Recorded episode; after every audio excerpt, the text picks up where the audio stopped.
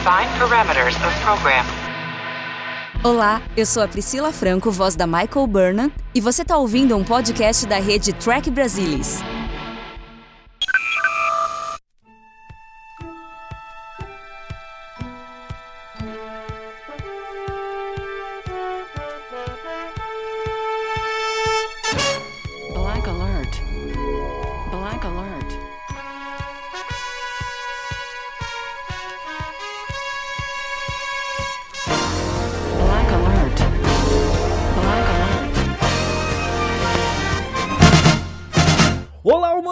Vulcanos e Klingons de todo o Brasil! Está começando mais um Black Alert, o seu podcast de jornada nas estrelas. Aqui quem fala é Gustavo Gobi e hoje nós viemos aqui para comentar o terceiro episódio da segunda temporada de Star Trek Lower Decks, Will Always Have Tom Paris. Pois é, Tom Paris faz uma aparição especial nesse episódio dessa série animada. A gente vai falar sobre isso depois da vinheta.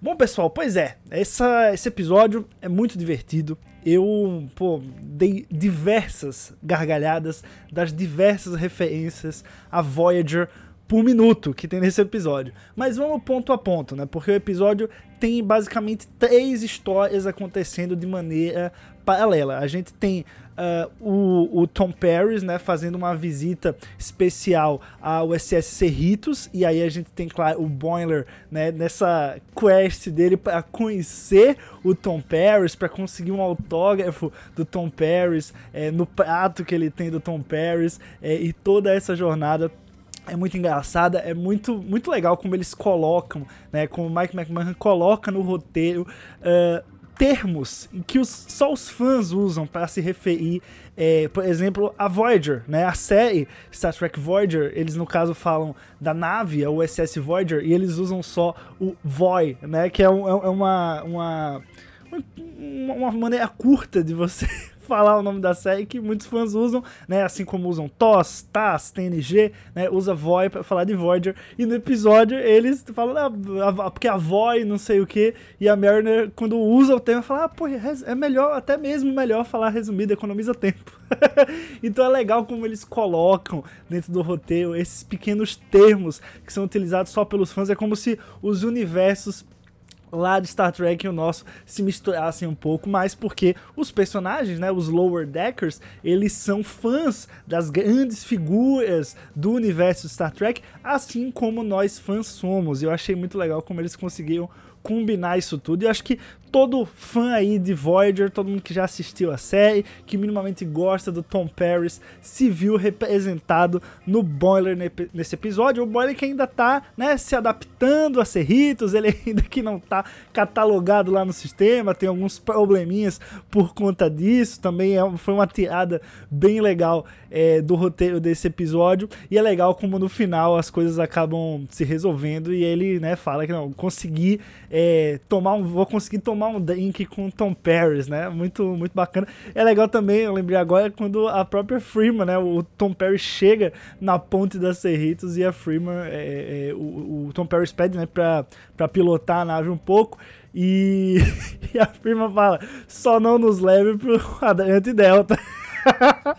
então tem umas tiradas assim que você não tá esperando, que são as referências assim muito profundas mesmo, muito de quem viu a série, muito de fã é, que, claro, o público comum que tá chegando por Star Trek via Lower Decks não vai pegar, vai achar uma, uma tiradinha, né, engraçada, mas o fã que acompanha, que acompanhou a série lá atrás, o que ao menos viu o primeiro episódio de Voyager, vai cair na gargalhada, e foi o que aconteceu comigo.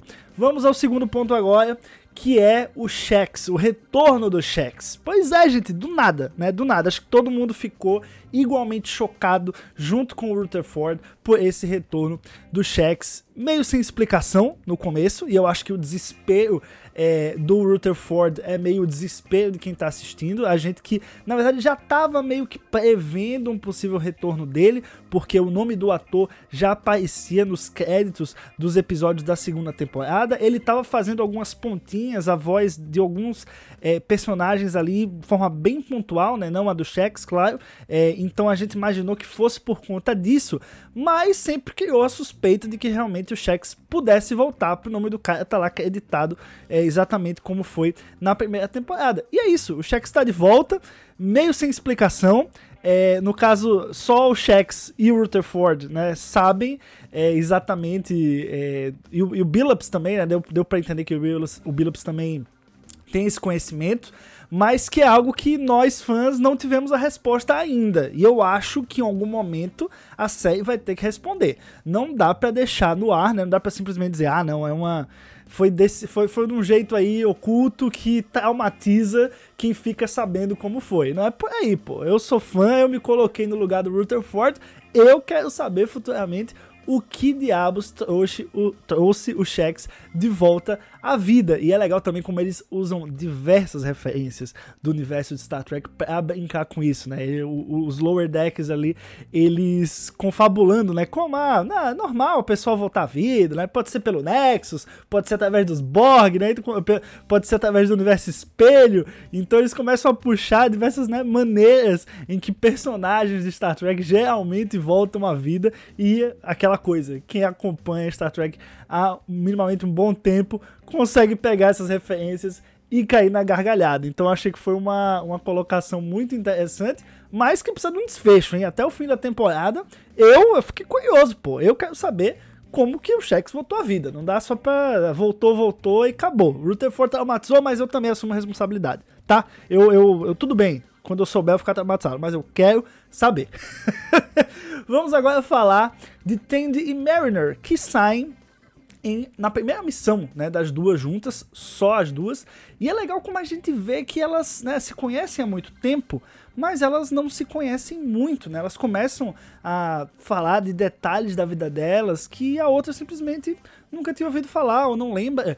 É, e elas começam a perceber que, pô, a gente né, tá junto aí há tanto tempo, trabalhando junto, e, pô, ninguém sabe muita coisa da outra, né? Bem, eu até fiquei um pouco surpreso em relação a isso. Eu achei que ia ser uma, uma trama mais. Lógico que, que assim, criou uma, uma ligação muito forte entre as duas, né? Foi uma, uma aventura ali que elas compartilharam, compartilharam segredos, sentimentos, enfim.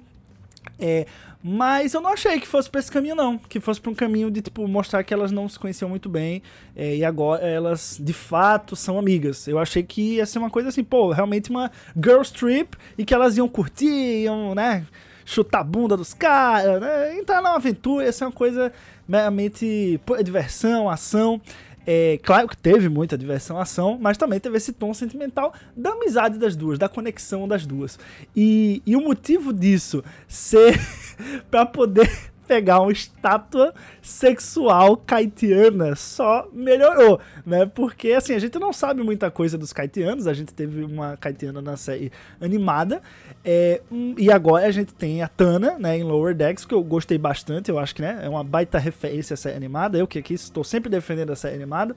É, e, pô, é legal poder saber um pouquinho a mais da raça, assim como a gente também sabe agora um pouquinho a mais dos Orions, né? A gente sempre, sempre teve essa dúvida dos fãs, porque uh, as Orions sempre foram muito sexualizadas, ou as mulheres Orions eram escravas sexuais, ou os homens eram piratas, e existia todo esse estigma, e você vê que dentro do próprio universo de Star Trek, existe esse estigma também, não é algo só que ah, não, nós, somos, nós somos apresentados só a esse lado, não, realmente o universo em Star Trek é, só conhece meio que os Orions por causa disso. E a Tende é justamente aquela que quebra esse estigma e que a gente vê que ela também tem um passado, né? Tem ali umas referenciazinhas, a gente né, vê o primo dela tratando ela por outros nomes, é, que eu acho que em algum momento também a série vai ter que voltar ali para poder contar essa história. Eu acho que a personagem da Tandy, ela tem muito pano para manga por causa disso.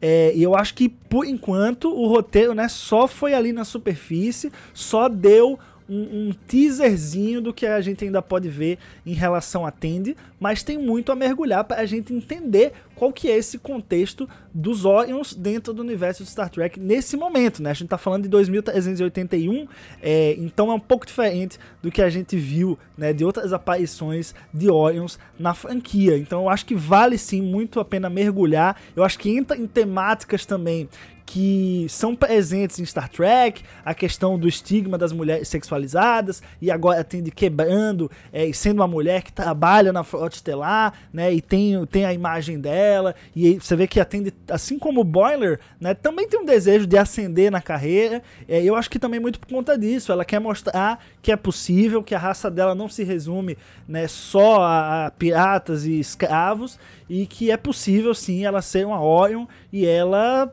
enfim, ascender na frota estelar, ter sucesso numa carreira na frota. Eu achei isso bem legal, mas né, só passou por cima. Eu acho que tem que aprofundar em algum momento sim.